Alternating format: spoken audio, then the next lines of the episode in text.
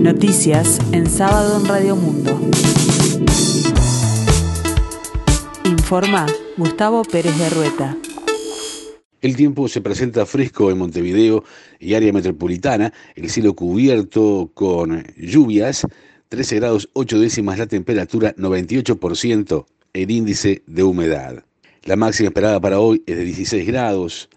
Hablemos de coronavirus. Este viernes se detectaron 4.092 casos nuevos de COVID y hubo 56 fallecimientos. Los análisis realizados fueron 21.392, por lo que la tasa de positividad fue del 19.1%. Hasta el momento ya son 4.516 las personas que fallecieron por la enfermedad.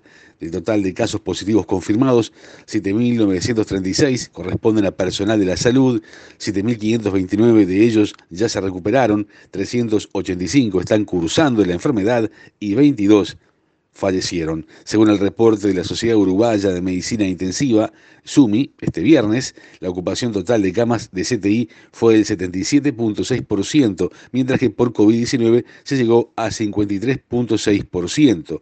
Hay 1.046 camas operativas y 815 están ocupadas. Según SUMI, hay 562 pacientes con COVID-19 en CTI. Tras el visto bueno del Ministerio de Salud Pública, el titular del Ministerio de Educación y Cultura, Pablo da Silveira, y el presidente de la NEP, Robert Silva, anunciaron que a partir de este lunes 7 de junio se retomará el cronograma de retorno a la presencialidad en educación primaria. Este lunes 7 retomarán las clases, retornarán a las aulas los grupos de primero, segundo y tercero de primaria de las escuelas de Montevideo, Canelones y Salto, ya que en el resto del país el primer ciclo ya había regresado a la presencialidad. El 14 de junio será el turno de los grupos de cuarto, quinto y sexto de las escuelas urbanas de todo el país, con excepción de Montevideo y Canelones, mientras que el 21 de junio también volverán a las clases presenciales los grupos del segundo ciclo de primaria del área metropolitana. Desde el Frente Amplio señalan que no hay garantías sanitarias para la presencialidad en la educación. En ese sentido, el senador José Carlos Maía dijo a Montevideo Portal que en la situación epidemiológica actual no se visualizan garantías para que haya clases presenciales. El gobierno extendió la suspensión de espectáculos y cierre de oficinas públicas hasta el 13 de junio. Otras medidas que siguen vigentes son la exhortación al cierre de las plazas de comida y al cierre de los casinos del Estado. Además, se mantiene el pedido a los gobiernos departamentales, los entes autónomos y servicios descentralizados de cerrar sus oficinas y pasar al teletrabajo o aplicar un régimen de guardias con menos trabajadores en el espacio común. Varias de las actividades suspendidas en la primera versión del decreto ya se reincorporaron, como es el caso de los gimnasios y los free jobs. El Banco de Previsión Social anunció que otorgará a partir del mes de julio una nueva partida extra para 160.000 jubilados y pensionistas de 2.565 pesos que corresponden a las pasividades de junio.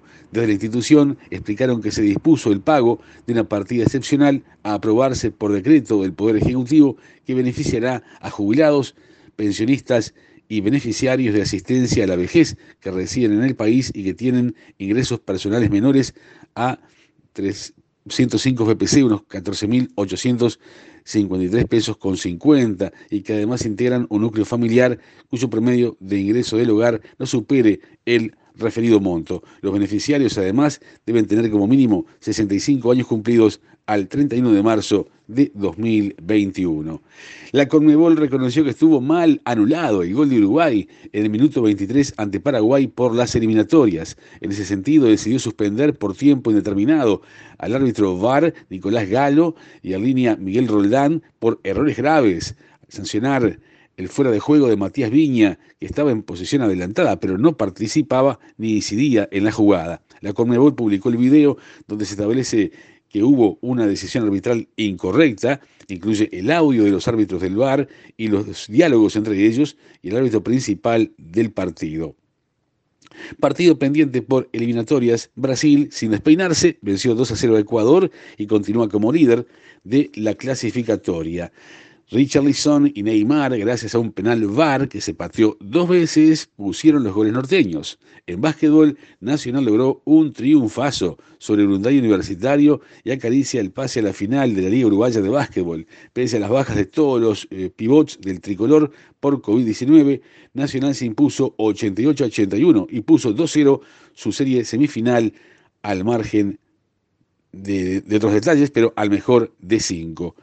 En la escena internacional, un Perú eh, polarizado está eh, llegando este domingo a las urnas. La desinformación y las advertencias que buscan generar miedo caracterizan las últimas semanas de campaña. Los últimos, las últimas encuestas colocan a Pedro Castillo con un apretado margen de 45.1% frente al 43.1% que obtendría Keiko Fujimori. El tiempo se presenta fresco aquí en el sur y área metropolitana.